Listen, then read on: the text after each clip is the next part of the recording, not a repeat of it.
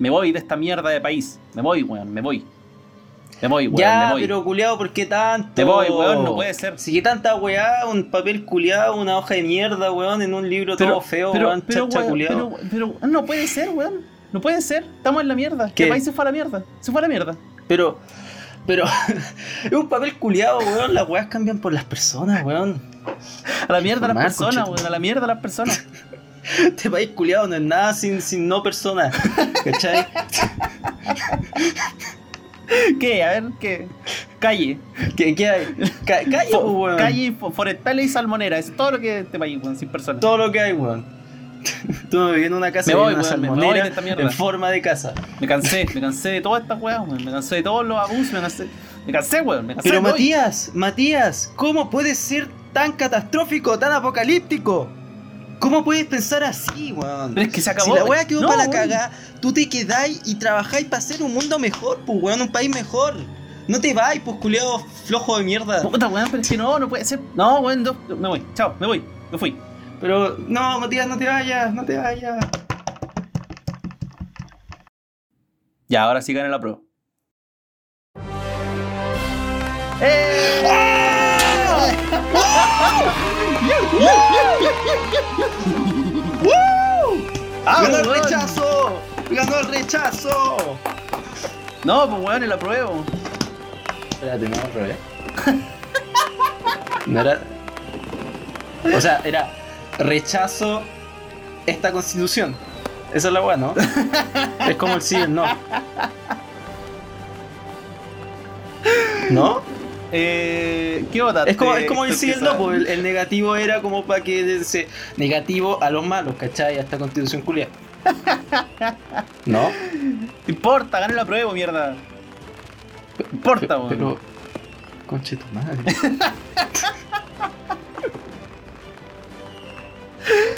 Ay, mira. No, cresta. Yo eh, ya veo los pajaritos en el cielo cantando, ya veo como eh, el panadero regalándole un pan al niño que no tiene nada en la calle. Supongo que todas esas cosas pasaron eh, desde, desde el 25 de octubre, así que eh, la pobreza disminuyó en un 300%, Hay autos voladores. hay autos voladores. El cáncer se curó. La gente culia ya no le pone pasa a la empanada. culia, Piñera, culia.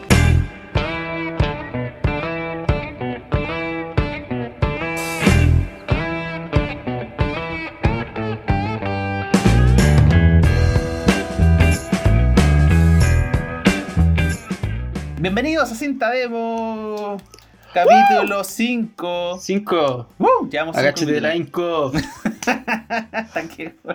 Conche tu madre. Nunca falla, weón. Ah, capítulo 5, estamos grabándolo como dijimos tres días antes del plebiscito, así que no sabemos qué va a pasar. Esperamos que gane Sí, la eh, prueba. asumimos. Eh, Asumimos porque es como lo más obvio, es como. Como. Sí, Puta. sí. La, la otra vez hablaba yo eh, con un amigo, Ariela, que le mando un saludo, que fuimos a... El Ariel. Sí. Otro, salimos a... otro podcastero. Eh, salimos a- a- a- acá cerca de nuestra casa para el, 18 de octubre. Y ya, ¿no? hace tiempo no nos veíamos por razones que todos conocemos. Eh, nos pusimos a hablar de qué iba a pasar para el plebiscito y todo. Y mm, creo lo importante es, eh, no es que gane la prueba, porque lo más probable es que gane, es una cosa Mm. que se viene respirando ese rato, sino el cómo va a ganar.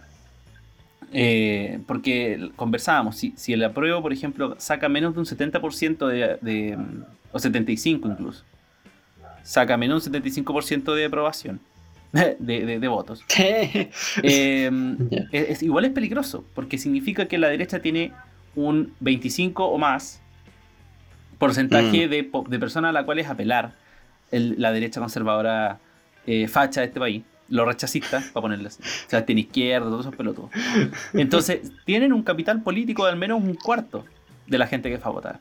Lo que significa que Mm. para la constituyente, que asumí, yo asumo que va a ganar la constituyente si gana la prueba, eh, van a tener un Ya. 25% de votos que pueden distribuir de alguna forma. Entonces significa, de todo esto en, en cálculo súper eh, básico, no estoy haciendo ninguna ingeniería electoral ni nada.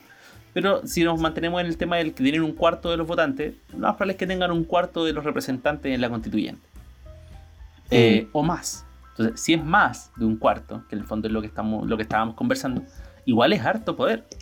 Como es, es suficiente poder para influenciar muchas decisiones, para que tener que llegar a acuerdos pelotudos. Y en el fondo también eh, arruinarle un poco la fiesta a esto. No- yo, yo, yo no estoy de acuerdo con que la... A los delincuentes. a los delincuentes. Yo no, estoy de, yo no estoy de acuerdo en que el país tenga que hacerse comunista ni nada por el estilo. Yo no soy comunista. No me El considero una facho, persona... ya habló el facho. no, no soy ya. facho. Malditos comunistas. No, no soy facho. comunistas, concha de su madre. Me Pero- vienen a apagar la luz. Les, les tengo la escopeta en la raja. Bueno, es que no todos somos terratenientes como Héctor Quesada en Chillán. Héctor tiene que defender su fundo, ah, su, su, su predio donde cultiva las longanizas, todas esas cosas. Eh, bueno, yo no soy de izquierda así como comunista ni nada, pero sí creo que Chile necesita urgentemente un cambio de look. Eh, Por la chucha tenía que llamarlo así, weón. Como una weá súper importante. Un cambio de look. un cambio de look. Y, y creo que la constitución es lo mejor para hacerlo. Y creo que hay gente muy capacitada que lamentablemente es, eh, eh, es eclipsada, es silenciada y es, eh, eh, ¿cómo se llama? Calumniada por los fachos de la derecha. Entonces, Mm. un facho de la derecha cree que cualquier cosa que está a su izquierda es el infierno. Y eso es completamente error. Porque el problema es que ellos no ven que la derecha en Chile es la que está mal puesta. Hay una derecha en Chile que simplemente eh, es facha, es conservadora y prácticamente no hay nada más. Evópoli, que intentó ser la alternativa, se hundió. Evópoli fue como, ya nosotros, no- de hecho, Evópoli para, para la elección de Piñera, de las presidenciales de hace como tres años, eh, Evópoli era eso, era como la alternativa. Y Felipe Cas compitió contra Piñera y queríamos ser algo distinto y no sé qué. Pero al final perdió la primaria, se vendió a Piñera y ahora en realidad es parte de lo mismo. Entonces la derecha es la que está mal configurada en Chile. La izquierda pelea todo el día, pero pelea porque todo el mundo piensa algo distinto, lo cual no es Sí. malo. Eh, así que eso. Salud por lo que haya ganado, ojalá haya ganado la prueba.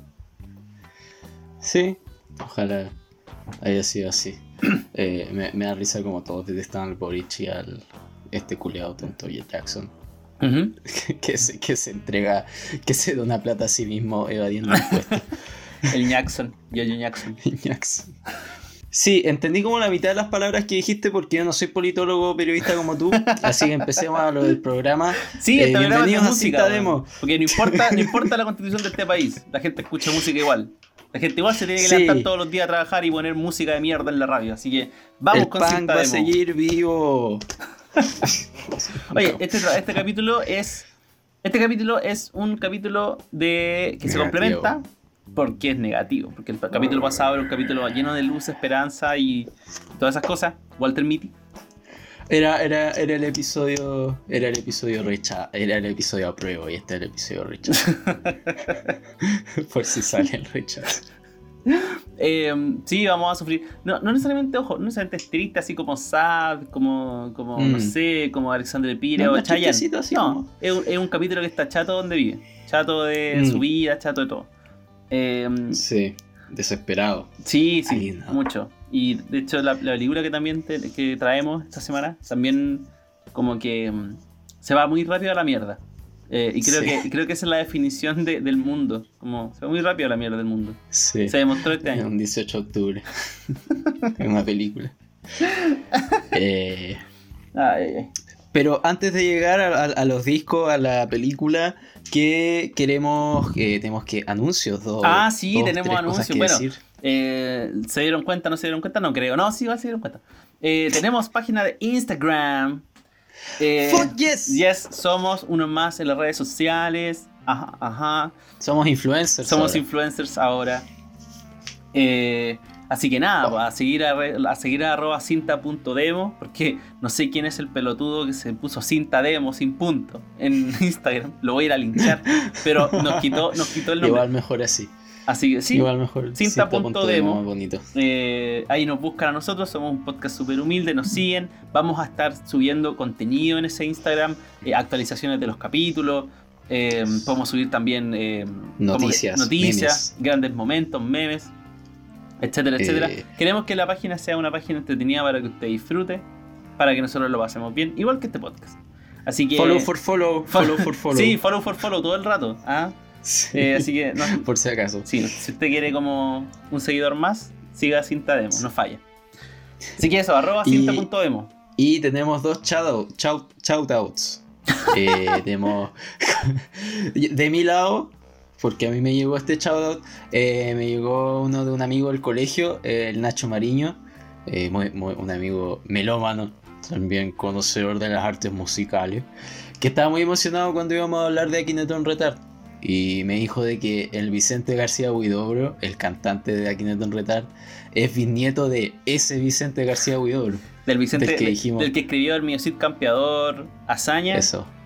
O sea, que, yo- Eh, eh, eh, libro más. Debe ser muy bueno, pero debo ser muy tonto. Que no lo.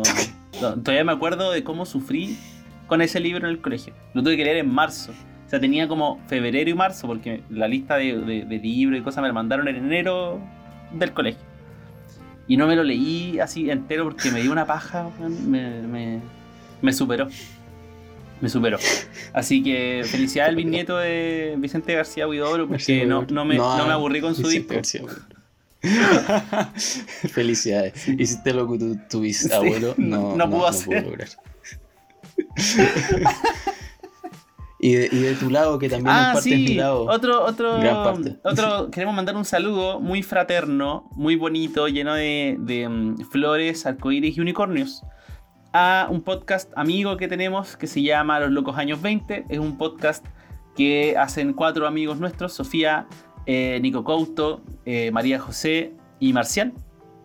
Eh, Sofía Antequera, como que todos les dije el apellido terminé diciéndole Sí. solamente, así que no hago distinciones. Eh, hablan sobre lo difícil que es ser un veinteañero en esta época, en los años 20, nuestros años 20.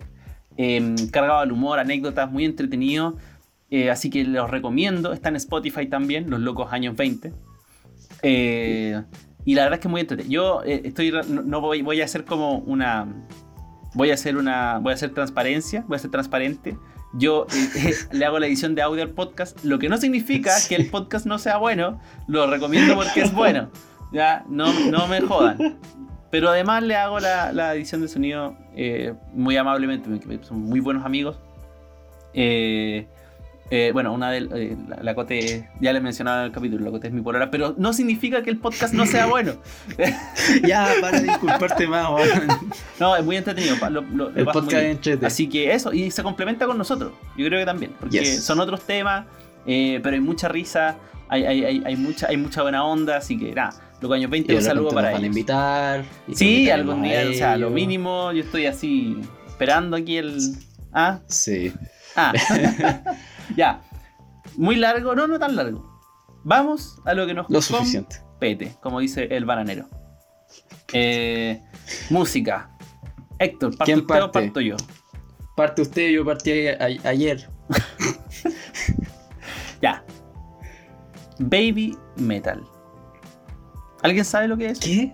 ¿Sabe, ¿Alguien ¿No? sabe ¿Qué lo que es es baby metal? Baby metal. ¿Es, es, es metal para guaguas? ¿Es metal para guaguas? Puede ser. No lo sé. No, Yo tampoco lo sé. Eso, chao. Persigue esto. tarea para la casa. No, no. Em, bueno, mi, mi disco eh, se llama Metal Resistance. Es de eh, la banda japonesa de metal, Baby Metal. eh, que es una banda que yo conocí por meme.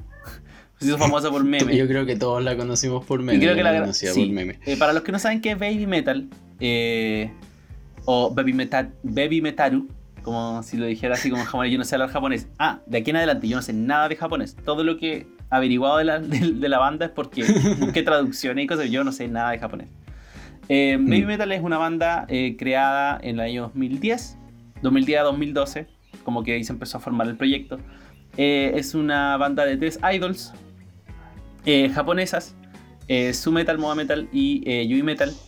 Eh, una hace las voces principales, las otras dos hacen coreografías y los coros.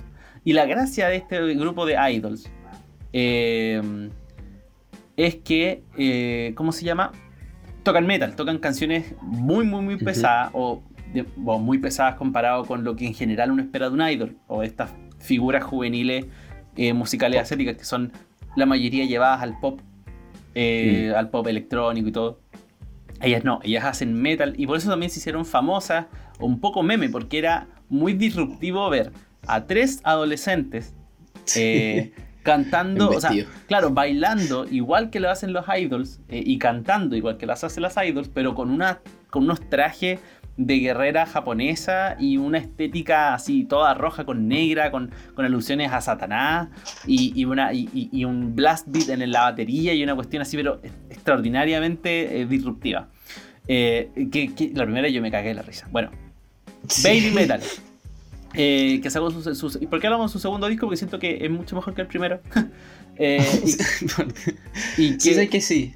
Eh, también, también, concuerdo con eso. Sí, siento que es más, es más completo. Eh, y bueno, Metal Resistance salió el año 2016, ya años después de que saliera el primer disco, salió el año 2014 y que se estableciera un poco el, el, grupo y que, que, en el fondo el grupo también se demorara en, en demostrar que no eran un chiste. Eh, mm. Al menos para la comunidad no japonesa. Que obviamente los japoneses hay japoneses que les gustan y, las siguen y todo. Pero para el resto del mundo también fue una pega demostrar que no eran un chiste, sino que traían música en serio y, sacar un segundo disco también ayudó a eso. Eh, es un disco que dura aproximadamente una hora y, la gracia de Baby Metal en general es que tratan de mezclar eh, o de usar, hacer distintos estilos de metal dentro de, em, dentro de sus discos. Entonces hay una canción, por ejemplo, el primer disco que se llama Ine, eh, que tiene un rap metido entre medio que es súper cringe. Honestamente, súper cringe. qué paja. Eh, y después viene como una parte con guturales así como muy hardcore. Eh, porque esas son las cosas que dan risa al final. Esa, esa, esa, sí, es como gimmick, es como... Ese gimmick, claro. Pero tienen eso, tienen. Mm. Hay una canción que tiene reggae, no me acuerdo cuál era. Eh, y acá, por ejemplo, hay una canción que, es como nu metal, hay una canción que es progresiva, hay una canción que es una mm. balada, hay una canción que es como. Mm, eh, hay, dos canciones más progresivas. Hay una canción que tiene ska. Eh, o sea, es, es. Es muy diverso. Es muy diverso. muy diverso. Es muy diverso. a mí me sorprendió lo diverso que era. Yo juraba que este disco o Baby Metal era como todo chocolate, Give Me Chocolate, esa canción más famosa que, que tienen. ¿Quién chocolate? No, no me acuerdo cómo era. Pero, pero la weá es muy intensa. De repente se mandan unos groups enteros, cuáticos, enteros hardcore. Y, y al menos de mi lado, eh, encuentro cuático como en realidad suenan muy bien las voces de la, estas idols en la, con el metal. Yo cuando me metí a esta cuestión pensaba que iba a ser como, ah, ¿qué? ¿Qué what? Eh, y no, y esa, es la, y esa es la razón también por la que hablamos de este disco acá. Eh, porque también tiene una, una una ¿cómo se llama? Eh, también tiene una eh, narrativa. Se me fue, se me fue. También tiene una narrativa muy interesante que construyen a través de los discos. Independiente de cómo de, cada episodio particular, está este concepto del metal resistance, que es como ellas son soldados un poco o, agentes que deben liberar al mundo y, y la gente los tiene que seguir a través de, la liberación como del metal. Y, es muy, es muy mm. chistoso, es muy, es muy pasado a caca, si lo entendemos así. Pero, pero, pero funciona. Es como... es como casi que niveles de Dream Theater, pero como... Pero como que Dream Theater hace como. Se, dedica a eso. Estos son como su segundo disco, ¿cachai? Claro. Claro. Eh, y, y, en el fondo también eh, te acuerdas de que, o sea, Baby Metal, independiente de todo, sigue siendo un producto eh, mm. de idols japonés que en el fondo tú, eh, las disqueras en, Japón construyen estos productos y los llenan de cosas y, construyen en base a ello, eh, aunque mm. sea súper diferente a otros, a otros idols. pero sigue siendo uno, entonces se la juegan con todo. Y los conciertos tienen una, unos una escenografía al pico, así como enorme la, la escenografía de hecho de este, de este, de este disco, de la gira de este disco, es entre 60 y tiene unos, unos como unos tremendos así pasillos donde pueden llegar como hasta el fondo del público y además están abajo y adentro, o sea, están como abajo en una cuestión que gira eh, y al medio está la banda y arriba tiene como un segundo piso donde también pueden cantar, entonces parten arriba, ¿cachai? Y van bajando, no, sí, eh, a toda raja, o sea, es, una, es un presupuesto estúpido. Eh, Sí, además, ¿Cómo? viendo como videos de los conciertos, llenan, llenan los estadios, Sí. llenan esos lugares. Sí, y, es- y eso, es, eso es el tema, como est- estas cosas, esta- estas cosas que tienen los japoneses, como de hacer una banda así y puta, te llenan los estadios y gastan millones, ¿cachai? En, su, en sus conceptos y en sus álbumes y todo, Mm, y, y funciona. Eh, entonces, eso, eso es, eso es el, el resumen Metal Resistance. sí. el concepto que viene atrás. eh, y ahora quiero escuchar igual eh, a Héctor, porque Héctor no lo había escuchado. Yo eh, obviamente propuse el disco y ya, ya lo había escuchado. Eh, ah, chucha madre. Te espera, perdón, pero te juro que hay una tremenda polilla acá, weón, y pasó como, creo que un, no sé si un murciélago por afuera, porque era muy oscuro. La agua que pasó. Tiene. Ya, ya, pero Dale. Mon, temática, ¿cachai? Ad hoc. Eh, puta, eh, me, me gustó mucho el disco, weón. Me sorpre- me- sorprendentemente me gustó demasiado, weón. Como, como te dije, yo pensé que era muy meme, igual como dijiste tú. eh, Pensé que era como, ¿qué? La, la, la weá. ¿Por qué le gustará tanto al Mati? Bueno, es cuático. Es, es una con- juxtaposición de como dos extremos, como muy melodi- de un extremo muy melodioso, de voces como súper armónicas de, de estas idols, comparado con este sonido disruptivo del metal, ¿cachai? Que es muy como progresivo. Eh, no, muy progresivo, muy eh, intenso. Mm. Y en, en realidad me encantó, porque igual yo me había introducido antes como a un estilo de baby metal, por decir así, como a- a- al kawaii metal, así se llama este género, lo en Wikipedia, se llama kawaii metal. Y el tema es que eh, hay una artista eh, norteamericana que se llama Poppy, que antes era como una personalidad súper enigmática de YouTube, tenía un personaje súper raro que se volvió un músico de pop. Eh, y esta empezó a jugar con el metal, empezó a hacer también música como con metal y, y escuché esta cuestión, este disco que sacó este año, el año pasado, no, este año, I Disagree. Y me gustó Caleta. Y después caché que sí, pues este, está basado mucho en lo que hace Baby Metal. Como que es muy, muy melodioso e intenso al mismo tiempo. Y eso en realidad es súper agradable. Es como muy eh, reconfortante porque es, no es una intensidad así disruptiva que de repente te chatea, sino que es una intensidad que te, como que te motiva, ¿cachai? Y no sé, me, me gustó mucho, como que tiene bases muy choras de repente cuando se vuelve new metal. No me acuerdo en qué canción era, pero Karate es una canción que. Karate es como muy nu Ah. metal. Karate, Karate, sí, esa. Y, y de repente hay unos breakbeats. También en este disco de repente es muy electrónico. Sí. como que Sí. Es, es cuático. Como que se ocupa muchos elementos muy interesantes. Y es muy, eh, eh, es muy loco el trabajo detrás de, eh, la banda detrás también. Que, porque están estas tres tipas y la banda de- detrás. Que, que, en realidad es súper experimental y es igual es comercial. Como que fin- finalmente con fines comerciales ma- mayoritariamente creo. Pero igual como que se preocupan caleta por su eh, craft. Como si esta wea por su creación. Mm. Sí, o sea, están hechos con- eh, es un producto muy comercial, pero está hecho con mucho cariño. Como que Eso. eso es. Es un, un producto comercial muy bien hecho. Porque hay productos comerciales como el hoyo, como, como el recontrapico. Pero este Podríamos empezar a hecho. nombrar varios. Sí, pero, pero no lo haré. Porque queremos sponsors. Entonces, el, también encuentro acuático como. No sé si esto lo vas a decir tú, tal vez spoileé, pero Road of Resistance, la primera canción, está no está escrita por los tipos, pero la tocan eh, los de Dragon Force. No sé, ¿cachai ese grupo? Mm, sí, Los sí, de sí. Through the Fires and Flames. E- Esa hostia. Ya, hablando de memes. culiao Sí, bueno, hablando de memes. Un solo culiado dijo. Que encontré en todos los memes culiados. Eh, O sea, creo que todo- todos los que les gustaba como el rock, a mí incluido, como que llegó un momento en que salió esa canción en la vida, ya. en el Guitar Hero 3, porque así se hizo como famosa, y era como, oh, estoy escuchando la mejor canción de metal del mundo, se llama To the Fire and the Flames, porque Sí. mira, escucha cómo es, bla, bla, bla, bla, wow, qué complejo, va muy bueno. No. Bueno, ellos, Oh, canción culia mala. Pero eh, me impresiona también de que hay, después más adelante hay una canción de speed metal que tiene un solo que me recuerda mucho a esa canción Through the Fire, and- Through the, Fi- Through the Fire and Flames. Y es cuático porque no está Dragon Force metido en esa, en esa, en esa canción que yo tengo bien entendido. Entonces es muy raro.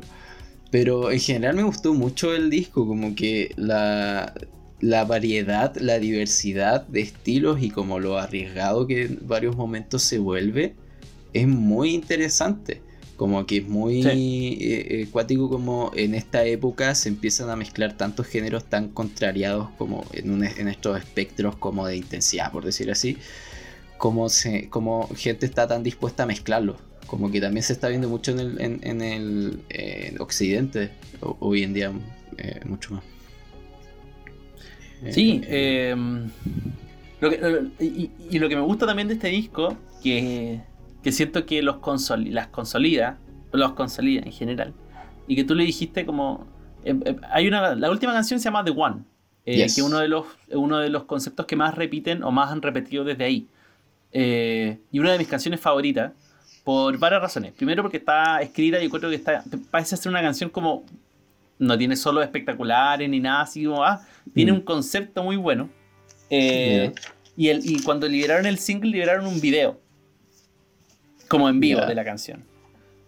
Sí, la mayoría de los videos son en, vivo con la canción puesta encima. Sí.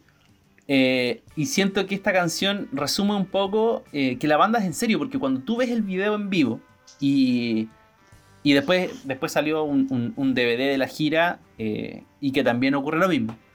Los fanáticos cantan todo, eh, las mismas chicas de Baby Metal como que hacen cantar a la gente, mm. se motivan con el público, como que hay una muy buena relación entre ambos. Entonces, al final es un concierto normal, es un concierto que tú verías, es como, guardando las proporciones, un concierto mucho de, música pop así bien cantada, como, como algo mm. de viña, como que el cantante va a viña y que tiene un par de hits y los, y los canta y la gente los canta con él eh, o con ella.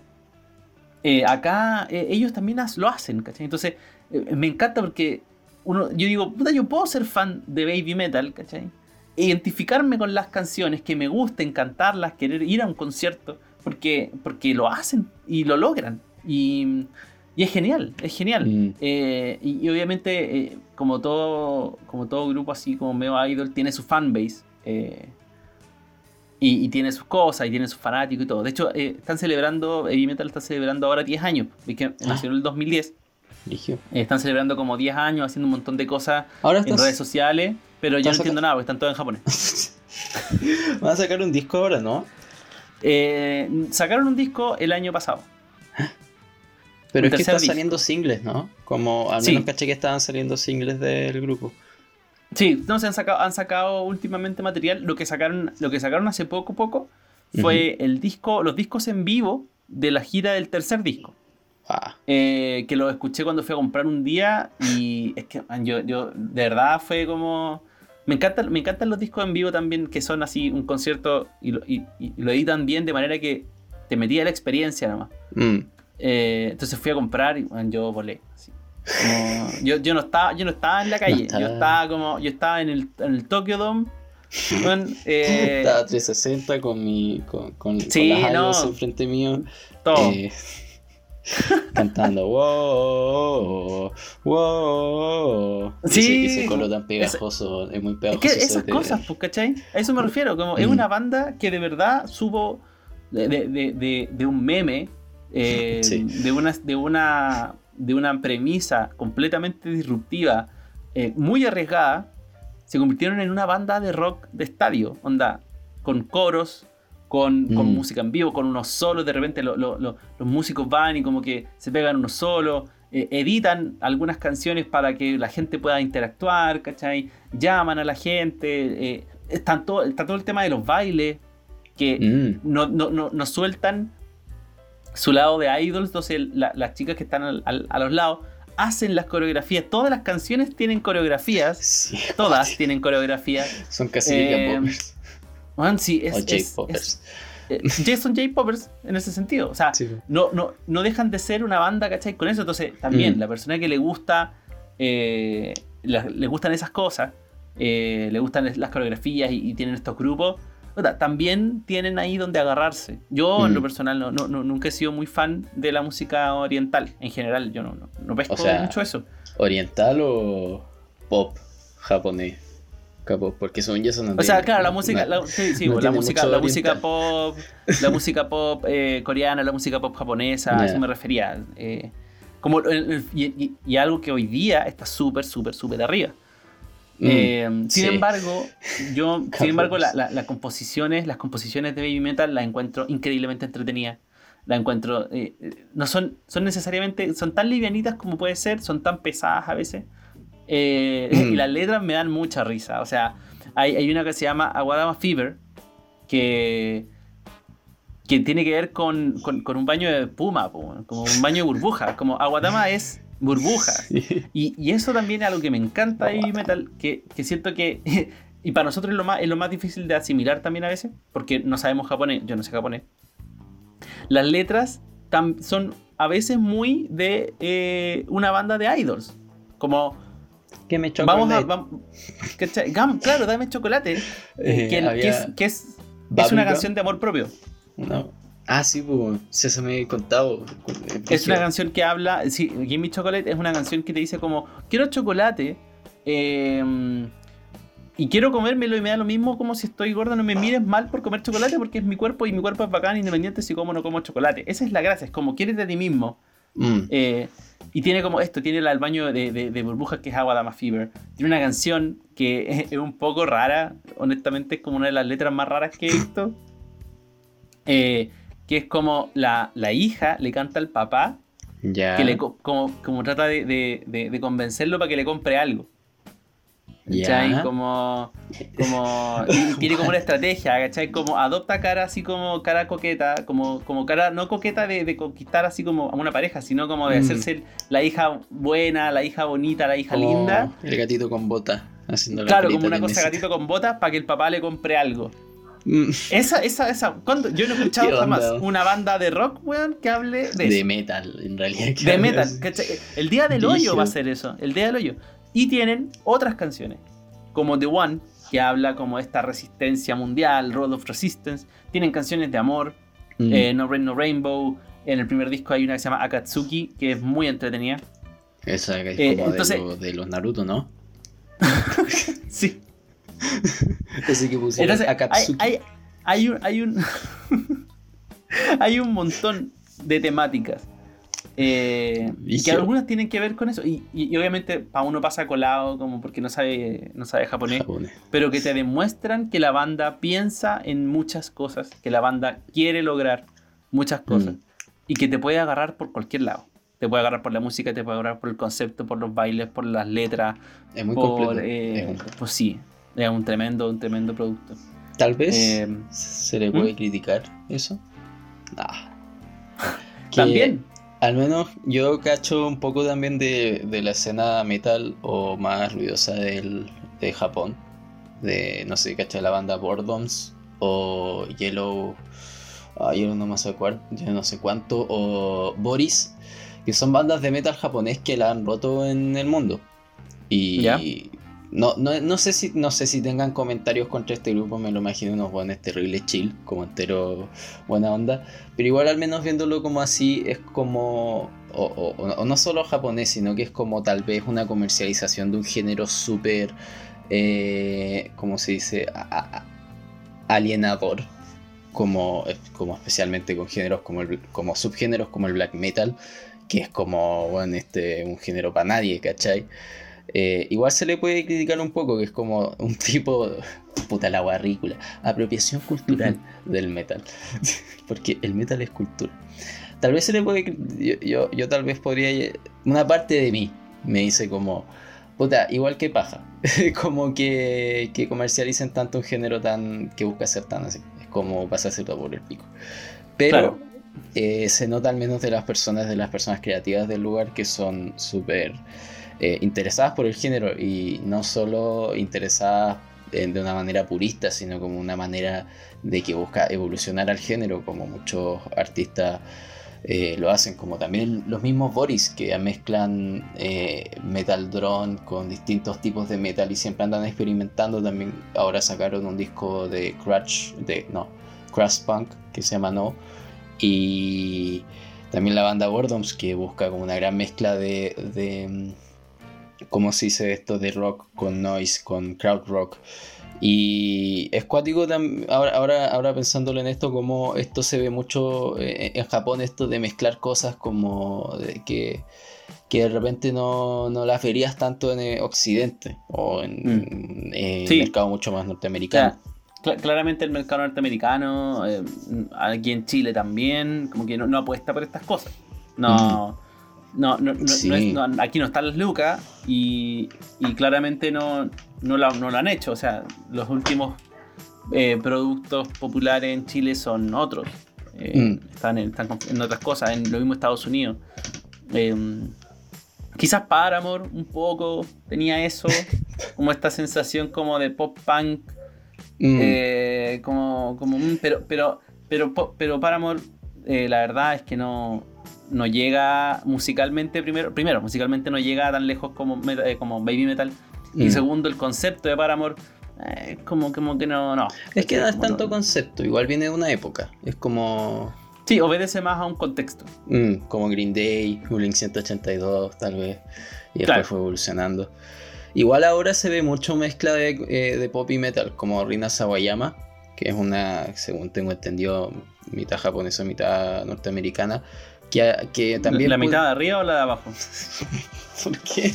Ah, ¿Qué? No entendí, no, sé si quiero entender qué. No, no me hagas repetirlo, Ya, no sé si antes. ¿Sigo? sí, sigue, sigue. Me agarró muy por sorpresa.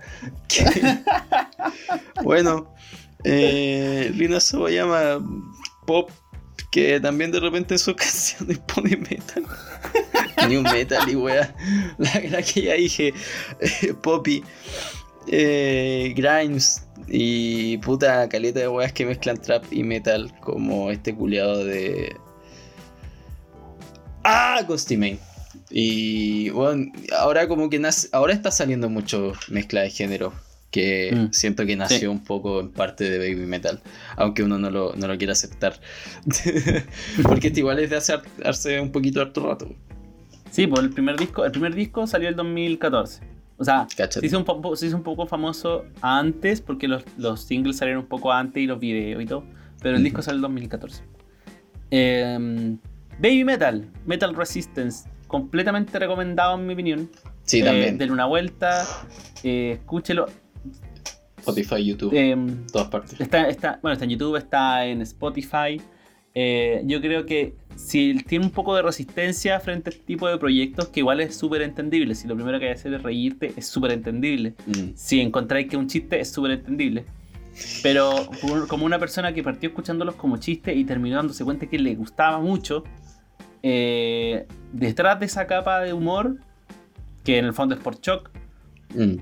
eh, hay una banda increíblemente interesante. Yo diría, para empezar, como la, canción más buena es Karate, a mí me gustó mucho esa, o Java. Eh, fue, Karate fue uno de los singles del segundo disco, de hecho. Sí, sí. de hecho fue el primer single. a mí me, cargó Metataro. A mí también. Ah, bueno, una canción no, no, es una de las canciones que me gusta tanto. No, para nada. Mala. Es muy meta. Ah, no, eh, no, pero del, del, disco. Y con eso terminamos. ah, muy meta. Ah, ah. Mi, no, mis, favoritos fueron. Bueno, es que Tale of the Destinies, la onceava. Yeah. Que de hecho está, está, está mezclada de tal manera que Tale of the Destinies y The One son una sola. Eh, tiene mucho. Es, una canción hecha para como, metal progresivo más técnico, entonces mm. tiene muchos leaks parecidos a, Dream Theater. Sí. Eh, que Dream Theater es una banda que pega mucho en Japón. Han hecho muchos conceptos allá.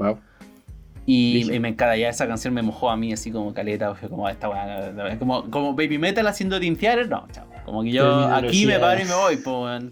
Buena em, terminología, me mojé, me, me resbalé de tanto de cuánto me mojé, sí, e-, eso y The One son mis canciones favoritas, bueno, junto con Royal Resistance también, que le terminé agarrando tanto cariño.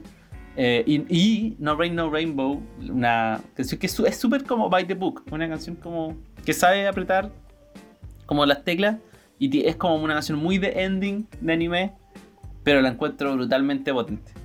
Eh, eso, y ahora sí, se va. Eh.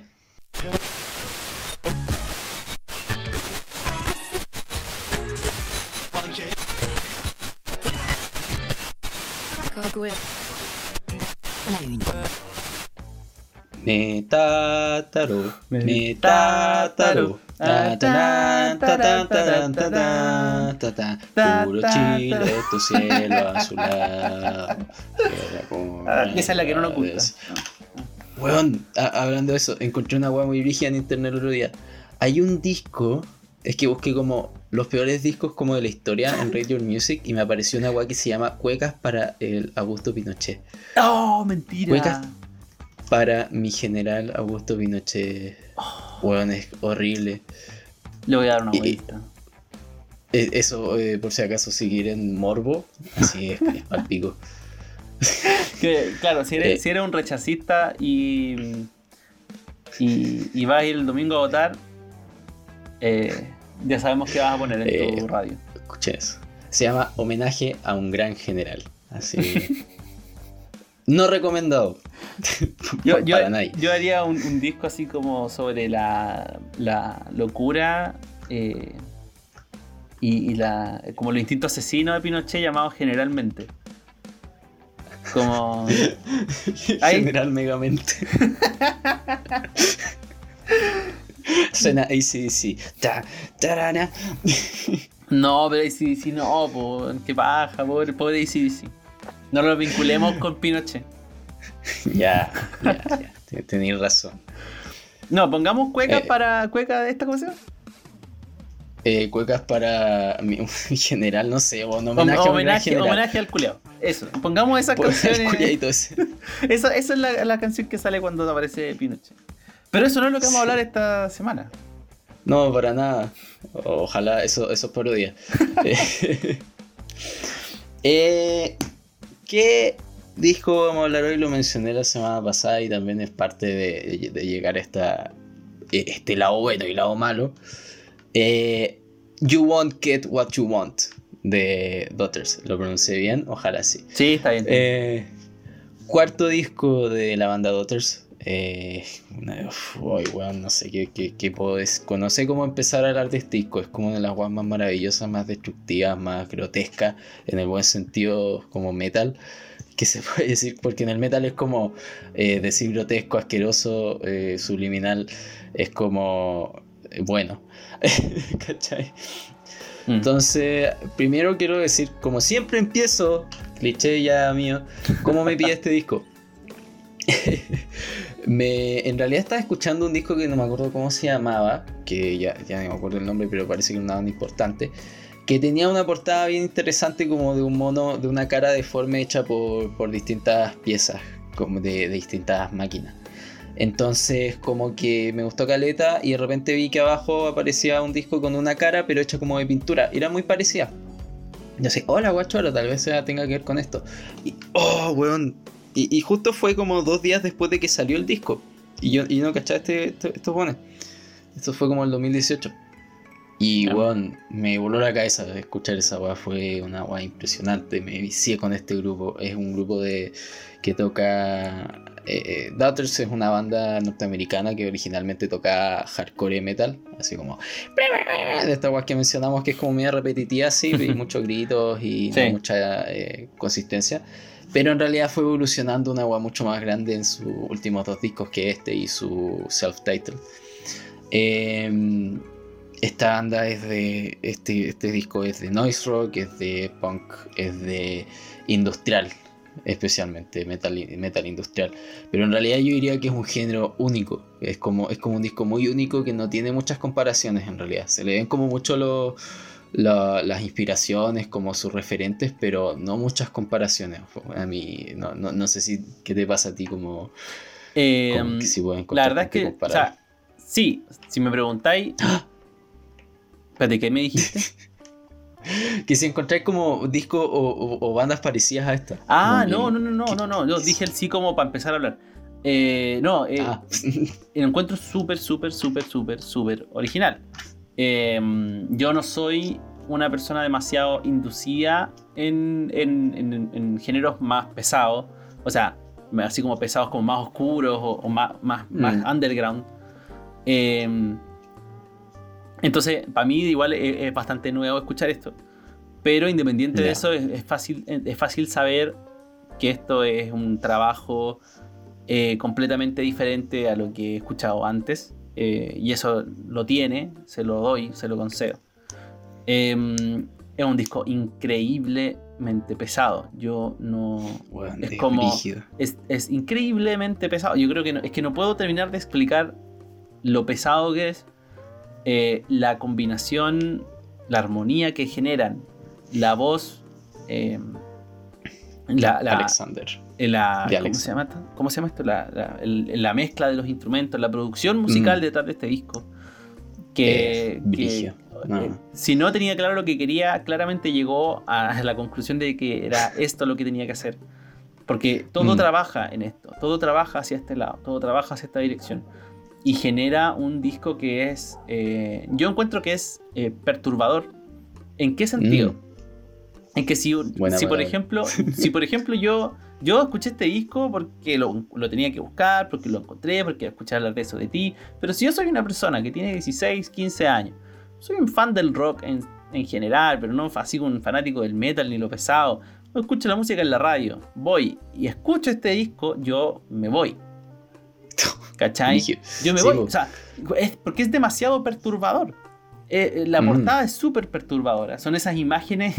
Son esas imágenes que no tienen que ser explícitas para ser aterradoras. Mm. Eh, y cuando empecé a escuchar la primera canción del disco, que se llama City Song, que es una canción que se demora un minuto en, o, más de un. ¿cómo? Como dos minutos en empezar a cantar. Mm. y, mientras tanto. ni siquiera cantar, a hablar, como a, a, murmullar, Claro, como murmurar. Y se demora como.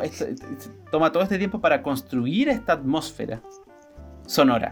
Que después vas a ir eh, visitando y revisitando con más y menor medida las canciones que siguen. Que, es mm. que, eso también, el disco es increíblemente consistente. Eh, yo, yo, yo me asusto, ¿cachai? Porque, porque no, es lo que hay escuchado, ni siquiera es lo que. O sea, cuando digo no es lo que hay escuchado en la radio, es como que hay, hay otra capa, que es lo que no escuchas en la radio, pero ahora hay otra capa más y quizá hay otra capa más y ahí recién aparece como este proyecto, mm. en mi opinión, eh, increíblemente eh, trabajado para ser eh, disruptivo, para ser perturbador, y lo logra, lo logra de maneras increíbles. Yo, o sea, escuchaba como la composición, porque este no es mi estilo, pero mm, escuchaba la composición y era como, ¿cómo, o sea, este tipo, ¿cómo componen estas canciones también? ¿Qué tienen en la cabeza? en el buen sentido de la palabra, que, asocian A con B y llegan a esto. Eh, Porque son...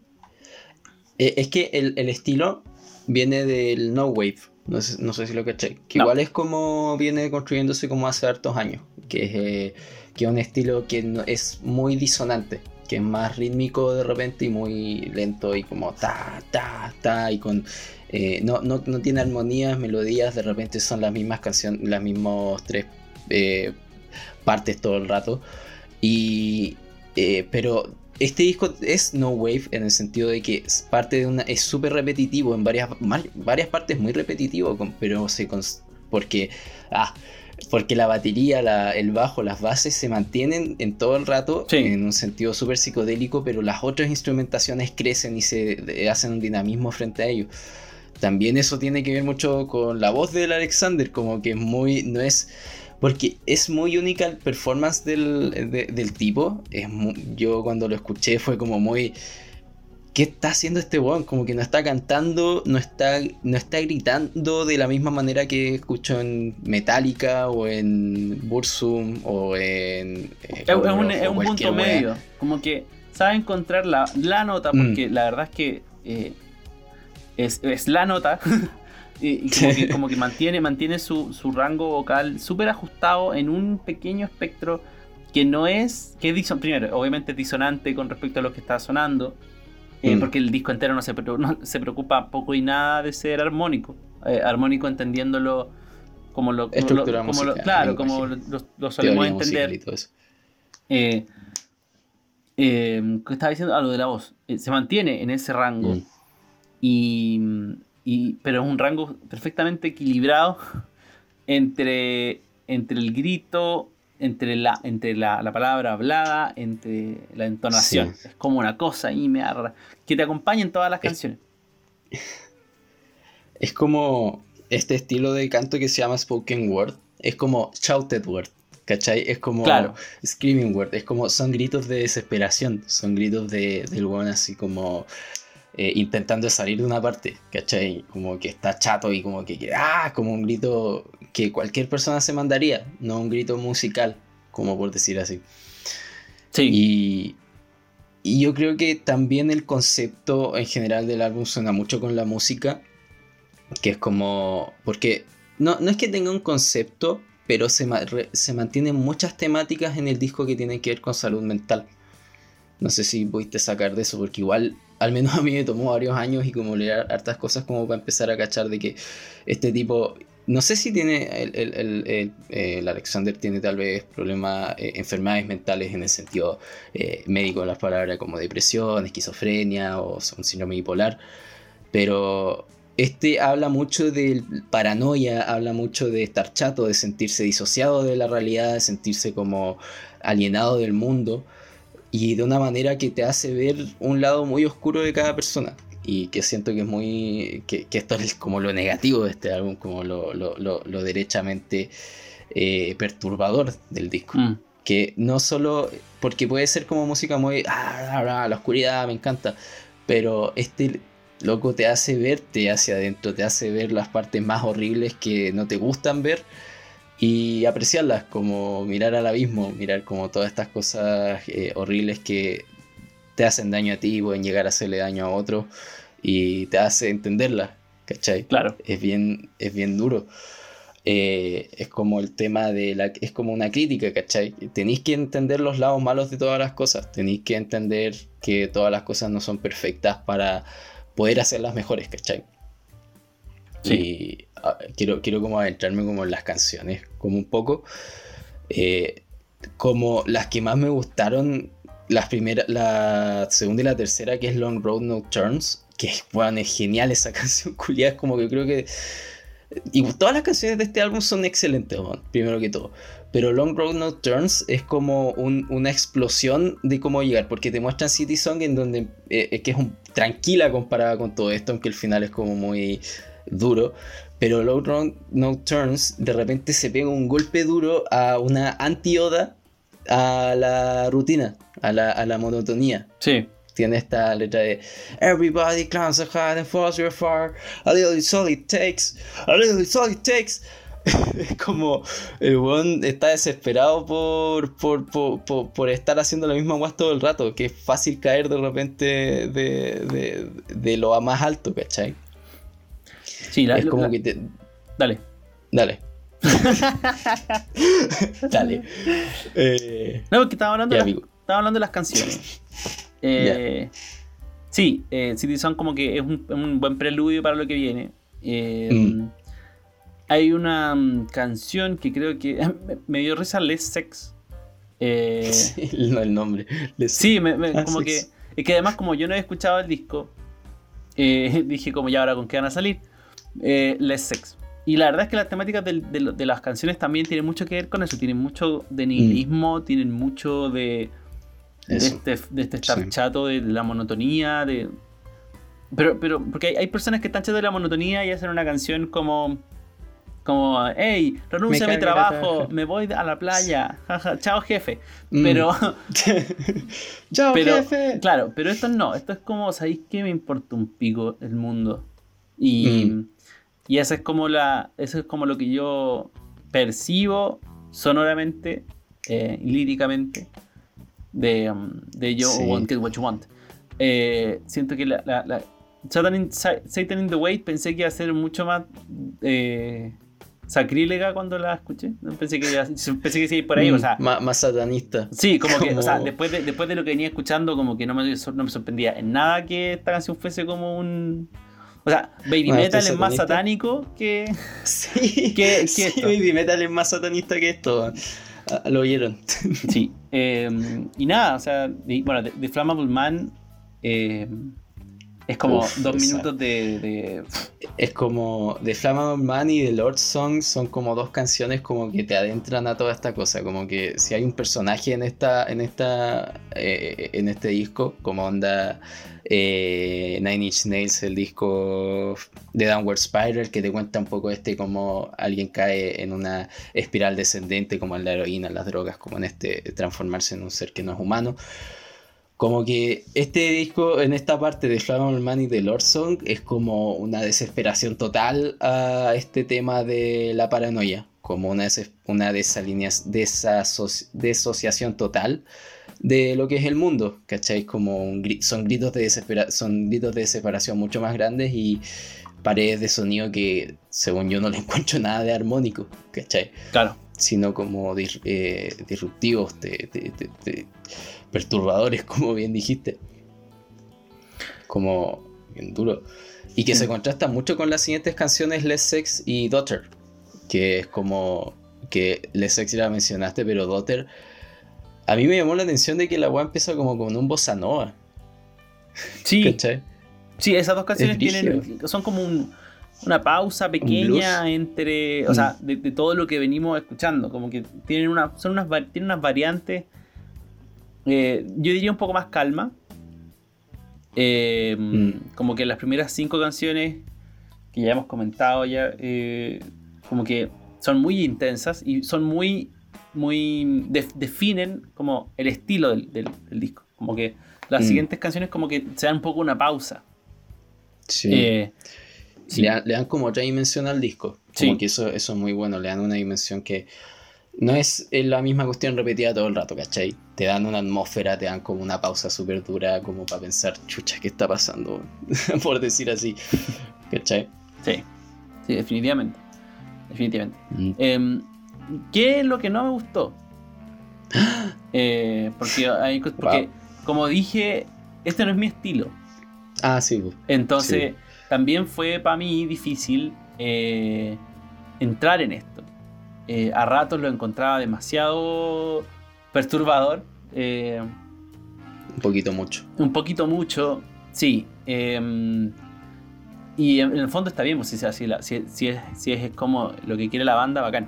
Mm. Eh, no, no, y, pero- y por eso he dicho todo el rato que siento que en su género, en su contexto, en su intención es tremendamente bueno el disco, eh, súper completo. Pero mm, a mí Que no te gustó. pero yo soy, yo soy ¿Qué es lo muy que no te fan. gustó a ti? Claro, yo soy, es que yo soy mucho más fan de las cosas melódicas teatrales, como con Mm. harta cosa, como hemos hablado ya en el podcast que el, el Héctor me Sí. tiene las fotos acá. Eh, Los patrones que ya encontrábamos en Black Parade, eh, en Ghost, Bear Ghost. Baby Metal, que también tiene eso, Baby Metal. Sí. Entonces es un disco que- al cual es difícil entrar. Eh, yo creo que Mm.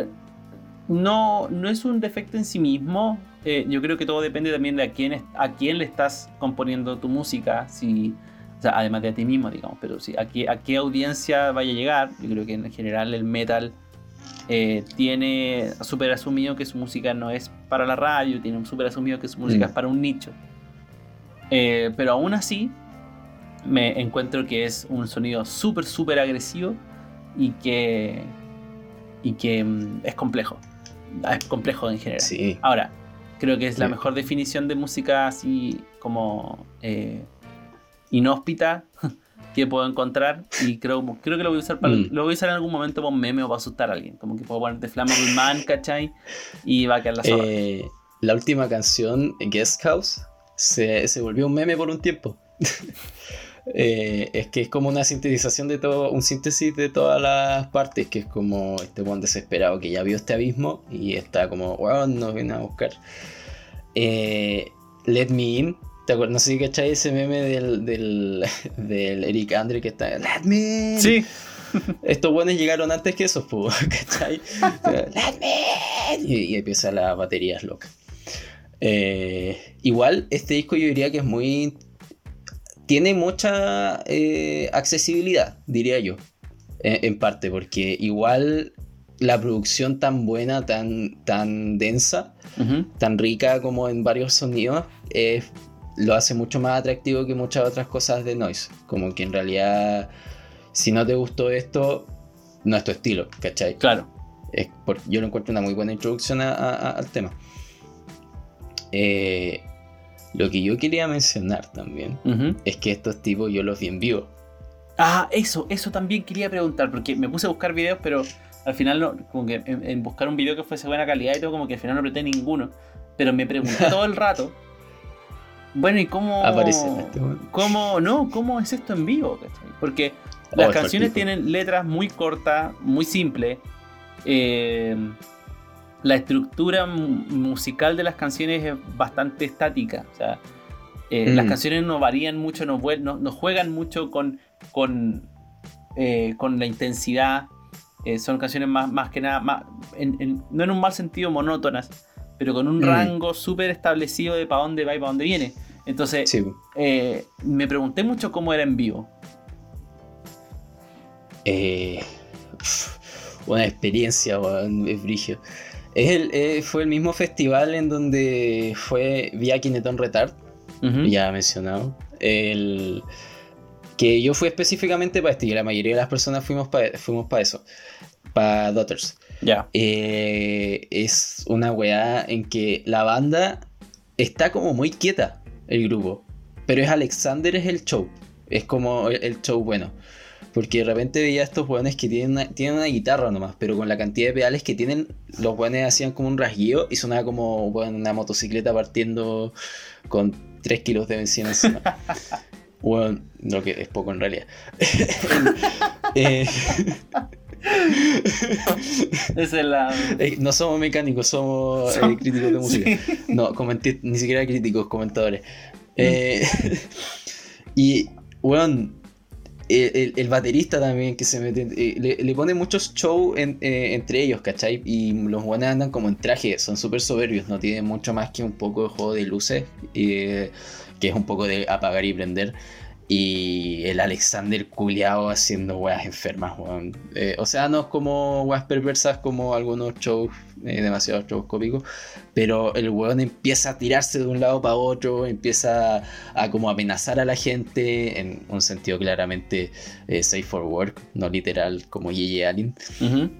Sino que el weón como que eh, empezaba a tomar a los weones como de la mano así o de la cara y empezar a cantarles así con la cuestión. El weón es de repente asqueroso porque se metía al micrófono lo más posible de la boca. Así como casi que deep throat el weón loco. Y la sacaba con escupo y giraba el, eh, giraba el micrófono, giraba el micrófono, se lo amarraba en el cuello, empezaba a correr de un lado para otro, se lo pegaba en el piso, lo pegaba en el piso. Y el weón en un momento se tiró al público, yo estaba en primera fila, me metí como lo antes posible a la wea. Y el, el tipo como que todos le estaban agarrando como el brazo o algo así, este así como sintiéndose un dios, como dios satánico. Y yo, yo le agarré la cara. ¿Cachai? Yo fui y dije, estos weones le agarraron los brazos y yo le voy a agarrar la cara. Y, y el weón como que me empezó a lamer la mano, weón. ¿Cachai? Entonces el weón como que dijo, oh, este weón me agarró la cara, el weón genial. Ay, la- Me masturbaré con el weón genial, pues me, me autochupó el pico. Eh, y entonces me empezó a lamer la cara y nunca más me la, la, la- la mano y nunca más me la lavé. Nunca más me lavé la mano. Ese fue el día en que Héctor conoció la masturbación. Sí. Espérate, ¿puedo hacer esto con mi mano? ¿Qué, qué otros placeres puedo encontrar con mi mano? Quiero estaba en todo mi cuerpo. Pero sí, en realidad los conciertos son intensos porque eh, en realidad estas weas igual son para mochear un poco. Mm. Sí, son, más para eso que para como Sí. escucharla atentamente. Mm, son como, como que yo estaba esperando mucho este día para mochear. Porque era, yo, yo no, yo no voy mucho a conciertos, nunca he ido muchos, pero siempre tenía las ganas de mochar como brigio. Y weón, esta weá era como chocar contra cualquier weón que podía y así. Y, y de repente cuando se mandaban los solos de guitarra y sonantes, como que la weá Mm. era un descontrol culiado total, ¿cachai? Pero sé que lo más brígido, fuera de todo, fuera de toda la weá. Ah, espera, antes de llegar a eso. El, el tipo de repente empezó a pegarle tanto al, al- al micrófono que se lo echó. Lo rompió. ¿Cachai? Y no sé si era suyo o era como del equipo del staff de Matucana 100 o Le Rockfest.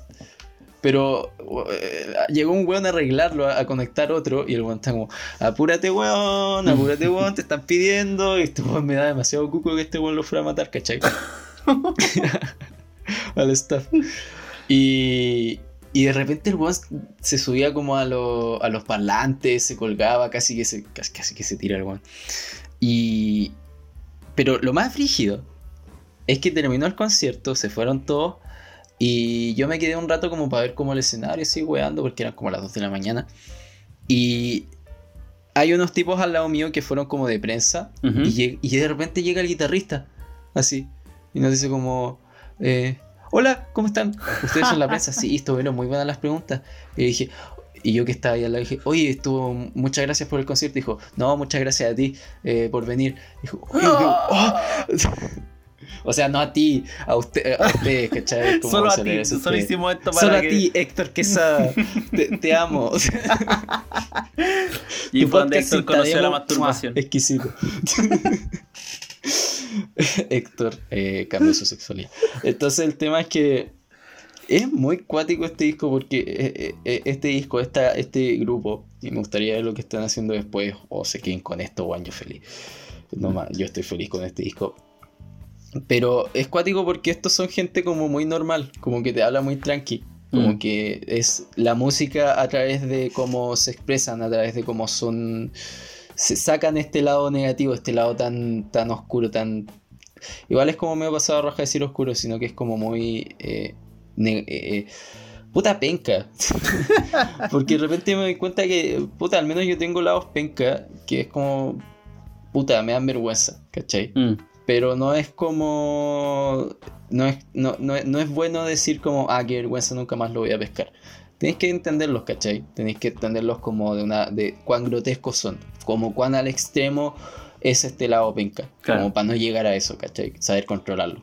Y no es como ese- ser un one cringe, sino como en, en, en, en, en weas que no conocís tanto de tu formación, en tu crecimiento como persona, que, que de repente pueden salir a la luz en momentos que no querís, ¿cachai? Que no, no es bueno que salgan. Mm. Y que te pueden llegar a hacer mucho daño a ti o mucho daño a otras personas. Y eso. Conócete a ti mismo. Ah. Es, ah, conózcanse. Y ahí el lector conoció la masturbación. Eh, me acordé del grupo que estaba escuchando originalmente. This Hit. This Hit, este, este calor eh, de Seid. de Ya. Seid. Eh, es bueno, es bueno, es muy bueno, es muy entretenido. Eh, es punk, así como Pero es mejor que eh, otros. trivial. No. Ya. Entonces no lo escuché. Entonces no lo escuché. Ah, no, no. No, pero. mm, Eh, resumí. O sea, para cerrar. Eh, Eh, Daughters, re- recomendado. Sí. Muy recomendado. Si quieren introducirse a una cuestión extrema, esto es como el mayor ejemplar. Es como una de las Sí. mejores eh, cosas del noise rock o punk o no wave que se pueden encontrar en últimos tiempos. Y eso, o sea, como... eh, Chao. Se fue a masturbar.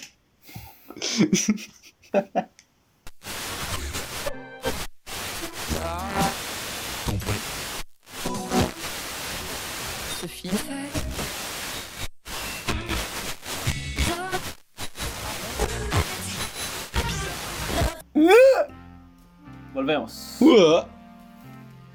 Para la última parte de este capítulo de Cinta Demo. Acuérdense, arroba cinta.demo. Ah, tenemos podcast. Ah, tenemos podcast. Tenemos Instagram. Tenemos podcast para rato, tenemos Instagram para regalar, todo lo que ustedes quieran. Arroba cinta.demo. Ah, y obviamente enterarse eh, de cuando salen los capítulos. Bueno, por lo general lo estamos publicando lunes, lunes o martes en la mañana. La idea es que el martes esté, pero los vamos a ir avisando. Yes. Eh, y también para dejar a ustedes sus opiniones de lo que les gusta, de lo que no, qué discos les gustaría que habláramos. Ahí en las publicaciones, manden mensajes a las historias. Eh, la idea ¿Quiere es que escuchar también. cierto disco? Sí, chilena? Hoy, ¿sabes qué ¿Quiere- tal? Claro. quiere- Como- ¿Quiere participar de este programa? Eh, Eso no lo sé, depende del Mati. Eh, Yo no mando esto, ¿por qué creen que mando esto? ¿Aprueba o rechaza? Díganos en los comentarios. ¿Qué importa si esta weá sale después de la prueba o rechazo? ¿Rechazó o apruebo? ¿Rechazó o apruebo? Rechacho o ¿Rechazó aprobo. o apruebo? pero hazlo. Y ella, po, po, po. Y baby, eh, la guaguita le eché yo, po, po. Qué mierda, weón. ¿Qué pasó? ¿Qué fue esa wea? ¿Qué película vimos esta semana, Héctor? ¿Te Un gustó? nombre muy sugerente. Sí, hablando de, hablando de masturbación de lector. eh, Clímax, película del año 2018, 18. ¿cierto? Sí. De eh, el director Gaspar Noé. ¿O Noé? Gaspar Noé. Puta la wea. ¿Eh o Noé? ¿Eh o no es? Si estamos con los chistes malos, si estamos con el cringe, ya démosle. Gaspar, ¿eh o no es? Ya, bueno, Gaspar Noé, que publica esta película del año 2018, eh, llamada, eh, como dijimos, Clímax. Clímax. Es una película eh, que cuenta la historia, muy brevemente, cuenta la historia de una... eh, ¿Cómo se llama este, esta palabra? No es ensamble. No es conjunto, es conjunto, ¿no? Una de bailarines, agrupación. una agrupación de Ah. bailarines eh, que sabemos por el, el- el preludio de la historia que fueron contratados por eh, una coreógrafa para hacer una obra X y, y a través de las audiciones de cada uno, como entrevistas individuales de cada uno, eh, vamos como conociéndolo. Entonces hacemos ese recuento de todas las personas y estos van, eh, se van a un colegio, en un colegio están haciendo esta coreografía. El tema del o el- el- lo que detona la película es que eh, en una fiesta post ensayo alguien Antes de viajar a Estados Unidos, un antes- día antes de. Claro, antes de viajar a, donde tengan que ir a hacer esta performance. eh, ¿Cómo se llama? Antes de eso, eh, alguien pone droga en el ponche. Eh, Sí, LSD específicamente. Y Y ahí empieza la un. las horas. Como dije al principio del es capítulo, una pesadilla. el, el- una el pesadilla mundo se va a la cresta tan rápido. Pero rápido. Yo. Solo con una cosa, Mm. chiquitita. Pero que la caga. Sí. em, yo, por ejemplo, yo no la había visto nunca, sabía de qué se trataba. Em, pero llevaba la mitad de la película, como un minuto cuarenta y tanto, y mi hermana, que ya la había visto. eh, ah, dije. sí, sí, mi, mi- mi hermana- mi hermana chica ve hartas películas. Eh, saludo para la Isa que no me está escuchando. Sí, no, me está escuchando. La cosa es que. ¡Isa! Te saludo. La cosa es que no, pues tuve que dejar a la mitad porque tuve que dejar a comer, a almorzar. Y, Ya. y le comenté porque estaba viendo la película y le dije, pero es que esto no es la gran cagada. Como me habían contado, que no sé qué. Y me dijo, no, pero. ¿Pero qué pasó? No, ha pasado esto, esto, esto. Ah, ya. Y me dejó ahí.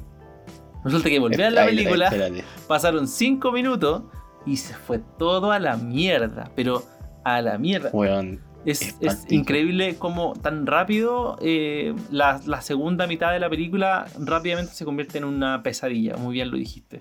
mm, Eh, sí, eh, es brigia esta película, es muy buena. tiene tantos aspectos buenos como tan choros, como que al menos yo tenía muchas ganas de hablarla, mm. como de repente, en cualquier momento. Ahora, hoy día. Ahora es el momento. Ahora es el momento. Eh, esta película yo, la- yo la vi con el Bernardo en, en el cine Normandí. Tuve como la suerte de que lo habían estrenado, porque esta se estrenó internacionalmente, creo, no sé en qué cuánto, cuál es parte, el 2019. Entonces, igual de repente la cuentan como una película del 2019. Mm. Y Se, se estrenó, eh, para, para, como dato para zanjar la cosa, se estrenó en Cannes el año 2018, en mayo. Eso. Eh, después, eh, bueno, porque la película es una producción franco-bélgica. eh, bélgico o belga-francesa, no sé Belga. cómo le guste a usted. Eh, Belga, entonces, y se estrenó en septiembre en Francia, 19 de septiembre, y el 21 de noviembre en Bélgica. Esos son como los tres estrenos principales que tiene Yes. Clímax. Dale. Y, y la vimos en Normandí. Y es muy chistoso porque antes habíamos ido a ver eh, Suspiria, que también es una película de terror de bailarinas. Y, y entonces vi- vimos, vimos esta película y te juro que es, está en Netflix. Está disponible en Netflix. Y estoy seguro que es una de las mejores experiencias cinematográficas que he tenido. Porque está la cinematografía y el sonido está todo hecho como para una sala de cine o para un buen setup en casa. Mm.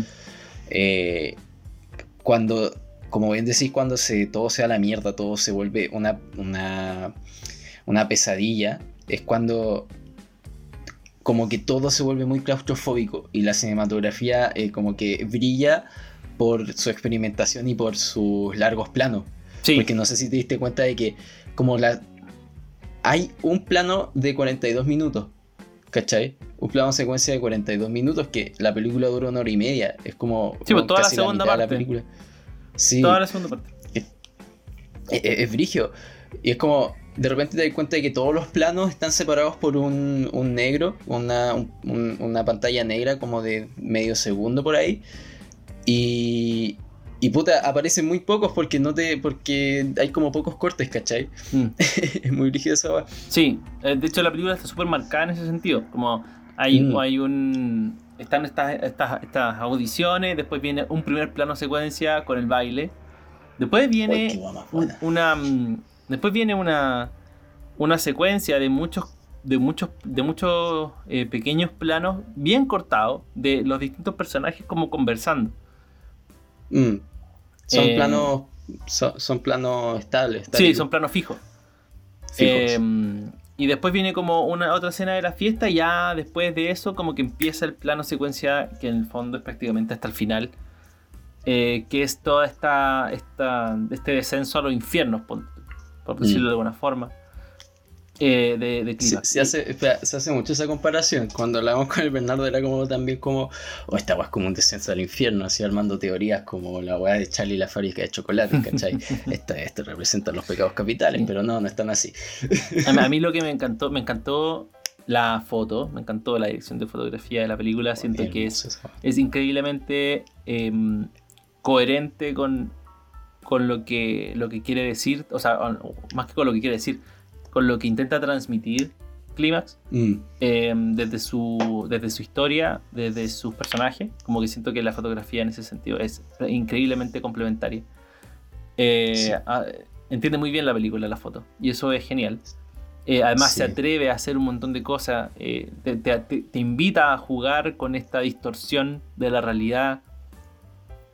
En, en ese sentido, Sí. al, al espectador lo hace parte de esta fiebre, eh, de esta desesperación, porque además eh, bo- eh, estrellita dorada para la actuación de la película.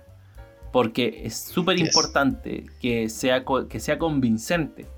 Y la verdad es que todos los, todos los actores, todo el elenco, eh, me, me vendió todo, me vendió todos los efectos de la, de la, el del LCD. Em, que yo no sé cómo es, ¿ah? yo nunca le he tomado ni tampoco pienso en hacerlo. Pero No, yo, yo- yo- yo no se me han contado. no, y, asumo que ellos habrán hecho investigación, algunos, otros quizás la han probado. Mm. Pero, mm, pero básicamente, o sea, lo que yo vi era, si no es cierto, es una tremenda interpretación por parte de los actores, eh, ¿Sabes qué? que es vital. es, es loco porque solo hay una actriz en, esa, en la película. La Sofía Bautela. Todos los demás son bailarines. Como que nunca habían actuado antes. Ah, ya, Cáchate esa. Sí, bueno, ella es la protagonista. más que, No, no, eh, sí, no, no es que todo sea real, en realidad le dieron droga y lo hicieron pasar por esos horrores, ¿cachai? No. No. O sea, y bueno, No, un documental. la. ah. Em, Salud. Eh, bueno, Selva es eh, Sofía Butela. Es eh, Mm. la- el personaje al que más seguimos un poco.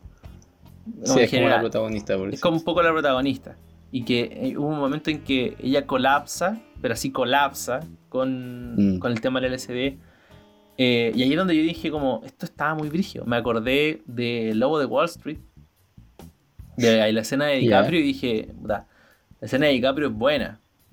¿Cuál la cuando se. como que se queda. Cuando se queda así como pegado y, Ah, y no cuando- puede moverse. Y cuando es- está es- arrastrándose? sí, es muy buena la escena. Ya. Pero acá tenemos un elenco haciendo lo mismo y igual de, de- de- de perfecto.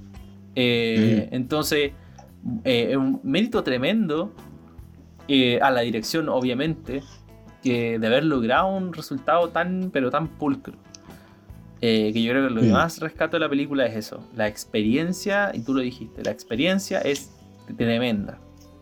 Sí. Tremenda. Y es, y es loco porque, como bien decís, como dijiste, como que te corregiste en un momento porque dijiste que iba a decir como la historia, pero más como lo que quiere, como, no lo que quiere contar, sino lo que quiere... Transmitir. da, eso, transmitir.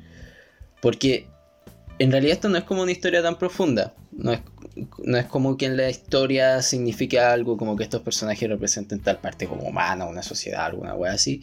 Sino que eh, esto es como eh, extremismo francés que intenta de comunicar, de hacerte sentir como súper eh, disgustado, como súper, como, oh, weón, qué miedo, como darte como cringe, en el sentido de que, weón, qué horror, ¿cachai?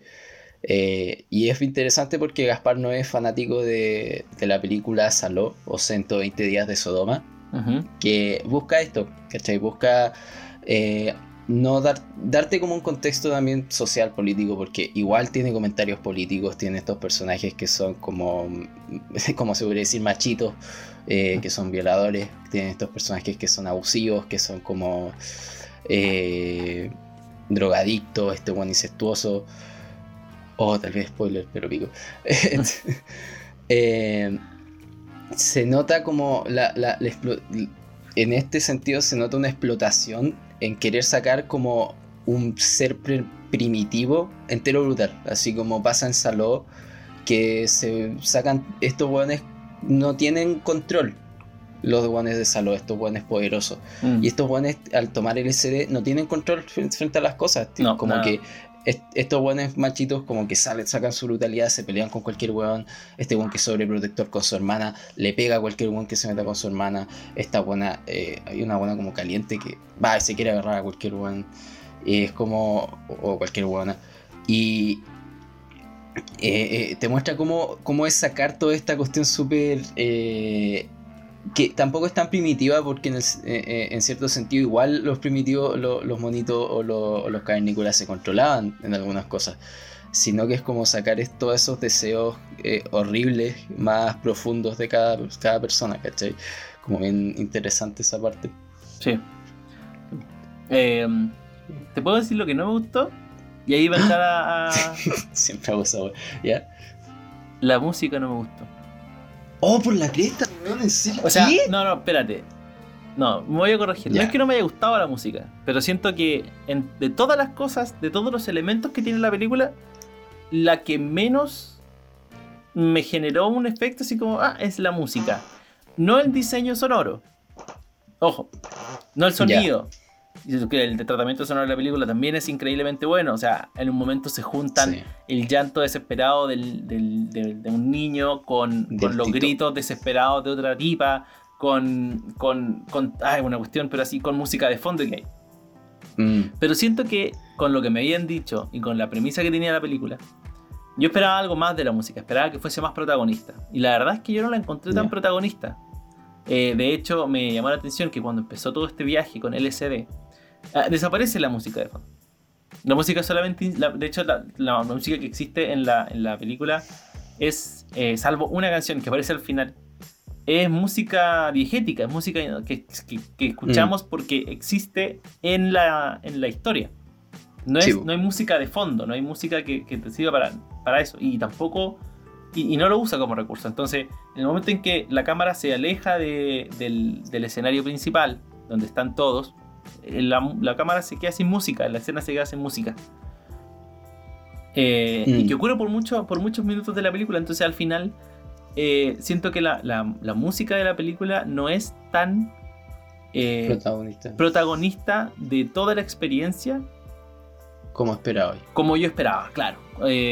Porque, porque a diferencia de, por ejemplo, las actuaciones de los tipos o, la, técnica de cámara, Mm. La, foto, que literalmente la foto está, o sea, no es porque no, o sea, tiene que estar obviamente, pero, pero, mm, pero hay una intención durante toda la película de, tratarla de cierta forma.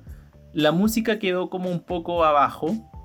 Eh, sí, con los momentos en los que está, como que trata de darle una intención y todo, pero, pero, pero no, con, no comparado con eh, otros elementos de la película que encontré que eran eh, brutalmente buenos.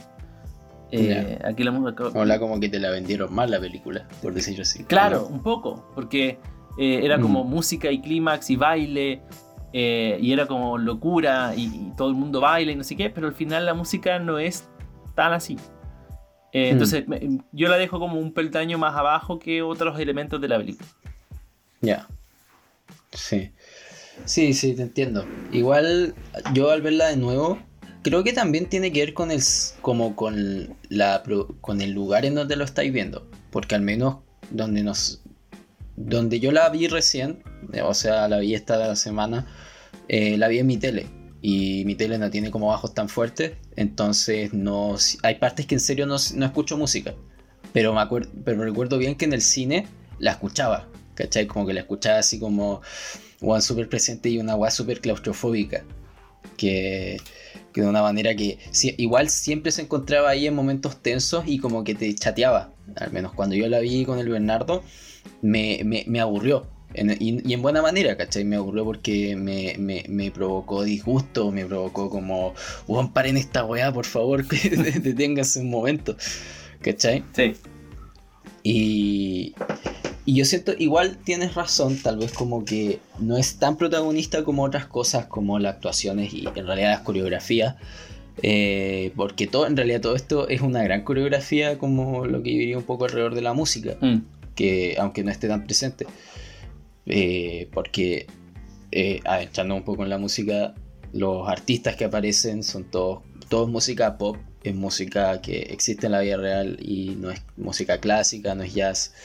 Es, son artistas como Aphex Twin, Soft Cell, Giorgio Moroder, música disco, música electrónica, EDM, IDM, todos los DM que, que- que- que queráis. Y es la mezcla, es súper, como dije, claustrofóbica, en un sentido de que es desesperante de que esté todo el rato y la escuchas lejos, pero no lo suficientemente lejos como para no escucharse. Eh, de repente la escucháis tan fuerte que te ahoga lo- lo- lo- la conversa que quieres tener con otra persona que quiere de repente en este momento desesperadamente quieres decirle a alguien, bueno, está cagada y no te escucha porque está la música detrás, ¿cachai? Mm. Eh, Sí. Es muy brigio cómo se hace uso de la música eh, en este lugar, especialmente porque es diegética. Es totalmente diegética, excepto por el principio y el final, como dijiste tú. Pucha, quizá me faltó una experiencia en cine, porque acá Mm. no, no es que le haya puesto bajito, si yo aquí igual tengo como mi espacio y pongo Sí. la cuestión a un nivel relativamente moderado. Y probablemente se perdieron, además, la calidad de, de la- del audiovisual que uno consigue eh, Sí. por ahí. No es tan buena. Tampoco es tan buena, entonces, claro, se puede perder. En ese sentido, le- le- le- si es así, le pido disculpas al señor Noé. Sí, Eh, por lo que acabo de decir. Pero al menos, en, al menos en mi experiencia fue esa, ¿cachai? Como que al final Mm, yo dije, puta, sí. yo ojalá más música. Yo escuché silencios. Yo escuché silencios. eh, eh, cuando volvía la cuestión, como que volvía el, el crescendo de la música de fondo, pero, pero en muchas partes yo escuchaba silencio. No, no, no tuve esa sensación de, de, de- de que estuviera todo el rato. Así que quizás eso falta. sí. Sí, es igual es como la película creo que está muy intencionada para verla en el cine. Como porque hay películas intencionadas como para tele o como las películas de Netflix que no son nada del otro mundo si las veis en el cine. Claro. Pero como un poco también en el uso de la música, volviendo a eso, es muy loco cómo esto, cómo empieza a distorsionarse la música y se empiezas a decaer como en esta espiral descendiente como al infierno, por decir así, eh, con el estilo de la música que se presenta. Porque al principio empezamos con un remix entero disco de una canción de, de disco o de, o de funk, no me acuerdo, que es es es súper motivante, todos los personajes están bailando súper bien y la cuestión, y de repente empieza la música ambiente, cuando empiezan a bailar nomás, eh, después cuando empieza a distorsionarse la cuestión, empiezan las drogas, llegan canciones muy eh, tecno, como se dice esto, eh, acid house, Mm. que es como, weón, súper repetitivo, minimalista y súper psicodélico. Y de repente llega Aphex Twin con la canción Window Leaker, que es una weá así experimental, en donde no hay, no hay motivos para bailar, sino que hay motivos como para la desesperación mental, ¿cachai? Eh, eh, es brígido como de repente toda esta weá se trastorna, se trastorna eh, no solamente en la forma de hacer música, sino en los estilos de los artistas que sacan, de la que sacan, ¿cachai? Es un tremendo trabajo, yo creo, desde ahí. Claro.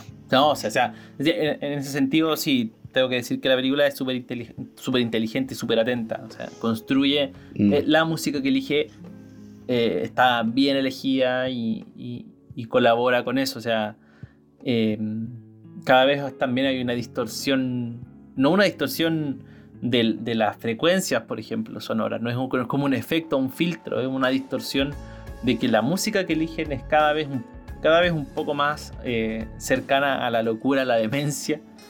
Mm, Y sí. igual, que, igual que lo que estamos viendo, ¿no? Sí, la película en ese sentido es muy, muy, muy buena. Eh, Sí. Más que recomendable. Eh, eh, es, es cuático en realidad. Eh, y a mí me pasa de que esa música, a mí, a mí me gusta caleta. ¿no? No sé si a ti te gusta la música tech, no, tech, la tech. Tengo una playlist de, de EDM con cosas que me gustan. Eh, porque empecé cuando, cuando hace un par de años empecé a hacer ejercicio. Como que salí, salí a hacer ejercicio con unos amigos. ya. Eh, y como que él llevaba súper lentito y ponía canciones, entonces como que, ah, ya. Entonces como que empecé a meterme ahí y empecé a buscar EDM en Spotify, a armar mis propios playlists y Ya. todas las cosas. Y ahí está. Ahí está, ahí está. Pero es eso, ah, no, no, no he, no he investigado, no he, no he metido más que eso. Y me, gusta, me, me gusta cuando, lo- cuando los bass drops son bien potentes, bien duros. Eh, eso me gusta. Sí, es que nunca he ido como a la, a- a la disco o una disco y están como este sector tech, en donde están todos drogados frente a un DJ. bueno, es genial. ¿Me estás preguntando o me estás diciendo? No, no, te pregunto. Ah, pe- pensé que me lo estabas contando. Mira, yo nunca he ido a una disco. Nunca. Nunca. Qué- qué Ah, sí, sí, sí, sí, sí, sí, sí, una vez. ¿Para Pero obligado, Oh, porque fue mi gira de estudio. Oh, Entonces, como que el, el paseo era ir a la disco. Eh, ¿Cachai? Entonces, como que, ¿qué hacer? No, sé que no. Pero fui y gallardo y mm, eh, fiel a mi estilo, me compré, en ese momento tomaba, me compré un trago y me quedé sentado horas. Bu, está bien. Bueno, las discos de repente son súper desagradables. O sea, como que tenéis que pensar en otras weas para olvidarte de que estáis en un lugar entero encerrado, weón, oscuro, asqueroso de sudor si es cerrada la wea. Y con pura condensación de sudor en- eh, de, de puros weones que están bailando y o calientes Oh, man, es que, es que Eh, ahora que lo pienso es horrible, ¿eh? Ah, horrible. con música culia. a mí me tocó el- el- en esa disco, la gracia era como que había una, una era como una fiesta de espuma. Eh, oh, ¿Cachai? Y, y estamos hablando de que yo tenía 17 años. Y la mayoría de mis compañeros tenían 17 años. Entonces lo Ya. si lo pensáis es como, bueno, estáis tirando como un montón de adolescentes a una disco vendiéndole escopete. Y, Sí. y cómo se llama y con espuma así como como igual brígido po. o sea obviamente en su momento lo encontré lo más chistoso del mundo y muy entretenido es como obvio o sea, tengo 17 cómo no lo voy a hacer pero cuando uno mira para atrás es como puta igual uno era pendejo Eh, sí, sí hay, hay historias igual hay, hay muchas historias de ese día en la fiesta de espuma Eh, fue, fue chistoso como que eh, como que agarraron dos como cabros de la generación que eran como muy nada, ¿cachai? Que eran como muy piola, muy como que nadie los pesca, incluso hasta como medio pesado. De cursos distintos, Ah, y como que, no sé, po, y de repente dicen como, oye, weón, eh, Pepito está agarrando con la Carlita. Así, y como, ¿qué? Y como, weón, como, como, Ya. como típico final de comedia gringa donde como los nerds como que se aman, ¿cachai? Ponte tú, y como que se están comiendo así Ya. salvajemente al fondo. Y era como esa sensación, Ya. como, ¿qué hacen estos buenos juntos? ¿cachai? No, es que es la espuma. A un, a un cabro del, del colegio le pasó un, ac- le pasó un accidente. Eh, Chucha. no voy a decir qué accidente, no voy a decir obviamente el nombre del caballero. Le pasó un accidente en la zona del pipi que Oh. involucra sangre ¿Qué? ¿Cómo? y, y fue, fue brígido. ¿Cómo? Na- na- nadie supo hasta después, digamos, pero es una de las anécdotas que más se cuenta ese día. ¿Cómo pasó esa weá? ¡Qué miedo! No, ya no, ya no. tengo miedo de ir a una disco con espuma porque no quiero que me salga sangre del pipi, weón. No, sí, fue, hay, hay mucha La historia. sangre mucha del pipi. Me acuerdo que. No, y, y- y- y hay una historia. Bueno, es que no, no- este, este podcast no se trata de mi gira de estudio, pero Pero eh, hubo una, una situación de infidelidad. No, no infidelidad. Una, una situación como de, de una pareja que terminó cuando llegamos a Brasil, que era, nuestro, que unos compañeros míos. Yo dormía en la pieza del ex pololo. ¿sí? Como que estaba en la pieza conmigo. Y esa noche también como que él se metió con otra compañera mía de curso. Oh. A los tres días. Tres días de haber terminado esa relación, que era una relación como casi un año. Ya. Entonces, después de eso vino todo, todo un jugo. Sí, pero puta, un jugo. Me contaron que yo estaba en esa pieza durmiendo y ellos estaban como métele, métele. Ya. Y yo desperté. Yo no me acuerdo de esto, pero me lo contaron. Yo desperté. Ya. Y por el sueño no caché, entonces como que, ah, desperté así. Y me dijeron, me dijeron que dije como, oye, ¿qué está ahí? X. Ah, ¿a quién estás jugando? Y- así. Y, y, y quedó como. Y, los dos quedaron así como. Ah, ah, bueno, cuéntate. Y me acosté a dormir. Y yo como, ¿a qué están jugando así súper wea? Y, y me contaron esa historia el día siguiente, estaban todos cagados de la risa. Y yo como, ¿cachai? Yo cachándola, y yo no me acordé, ¿eh? Yo no me acordé de nada de eso. Eso. No sé cómo terminar hablando de historias de... Chiquillos, no. eh, tomen de su propio vaso. No, no le, Ah, no le quiten... Sí, no, no, no. Esa es la lección de la historia. No le quiten la vista a su vaso. eh, chiquilla y chiquillo. Todo, todo, todo. Sí. Ah, te, te dije lo de la disco porque eh, las zonas tech, en donde son como zona eh, en Chillán, en la disco de Chillán, que ahora se llama la. Eh, En la, en la fonda de Chile. la funda. Eh, que antes se llamaba Kamasu y antes se llamaba como La Bronco, pero siempre le cambian el nombre para algo, algo de ir impuesto, una agua así. Entonces, le hay una parte que se llama La Jungla y siempre hay gente drogada, pero bueno, la tech, eh, el, el tecno que ponen es muy bueno. Y siempre esas partes son muy entretenidas como ponerse a, a- a bailar así como medio... Al menos yo me hago el drogado porque yo no fumo, no tomo. es, es bacán hacerse como el drogado, weón, es como que te libera el caleta. Eh, entonces, eh, eh, eso, es muy, es muy entretenido la, la, la música tech en un contexto tech, tecno, Sí, como sí, es verdad. Es verdad. Tanto como esta película, Eh, es muy entretenida, weón. Es más, como Sí, que te mantiene todo el véanla. rato atento. De repente es desagradable en el, en el buen sentido, en un extremadamente buen sentido. Sí. O sea, la película quiere, quiere ser desagradable, entonces lo logra súper bien. Clímax de Gaspar Noé, año 2018. Disponible en Netflix y otros lugares que no, que... Eh, y con eso pasamos a preguntar qué tenemos para la próxima semana, Héctor Quesada. No sé, pues tenemos un programa que hacer para la próxima semana. ¿Y qué tenemos en ese programa? No. Y, oye, seguimos diciendo próxima semana y esta bueno próxima semana. Próximo capítulo. Sí. Eh, no tenemos temática, pero tenemos buenas proposiciones y ya les vamos a adelantar esta vez eh, la película. Sí, para que la vean con nosotros, porque sentimos que es mejor. eh, para no, porque así podemos hablar un poco más de la película sin miedo a los spoilers. Mm, Y porque también eh, siento que queda muy al debe. Entonces, yes. por mi parte, yo voy a recomendar un disco de año 2013. Es un disco llamado 99%, en número, no en palabras. De la banda es- española Escape. Es un disco de ska punk, fiel al estilo de la banda liderada por Pulpul. Eh, y que la verdad es que quería escuchar algo más, más como que eh, todo esto lo estamos grabando después del estallido del aniversario del 18 de octubre. Y yo sé que Escape tampoco es la, la gran cagada rebelde, pero es una banda que siento que tiene buenos mensajes y es muy entretenido el disco. Entonces aproveché como ya vamos a tirar algo más insurrecto. Eh, Escape 99%. De mi parte, eh, voy a hacer una cuestión más, más o menos bien distinta al tema. Eh, There existed an, an addiction to blood. Existió una adicción a la sangre del grupo Clipping, en donde se encuentra eh, David, David Briggs, David Dix. eh, famoso por, ¿cómo se llama este? Hamilton, el Sí, musical. Famoso por el Es- musical de Hamilton. Este, Eh, para, los que, para los que no saben quién es David Dix, hace el papel de eh, el Marqués de Lafayette y también de. Eh, eh, ¡Ay, se me fue! Thomas Jefferson. Ese, perso- ese actor. Exacto. Siga. Eh, este disco del año 2019 es. oh, el grupo es de hace noise, hace hip hop, una mezcla muy interesante de sonidos.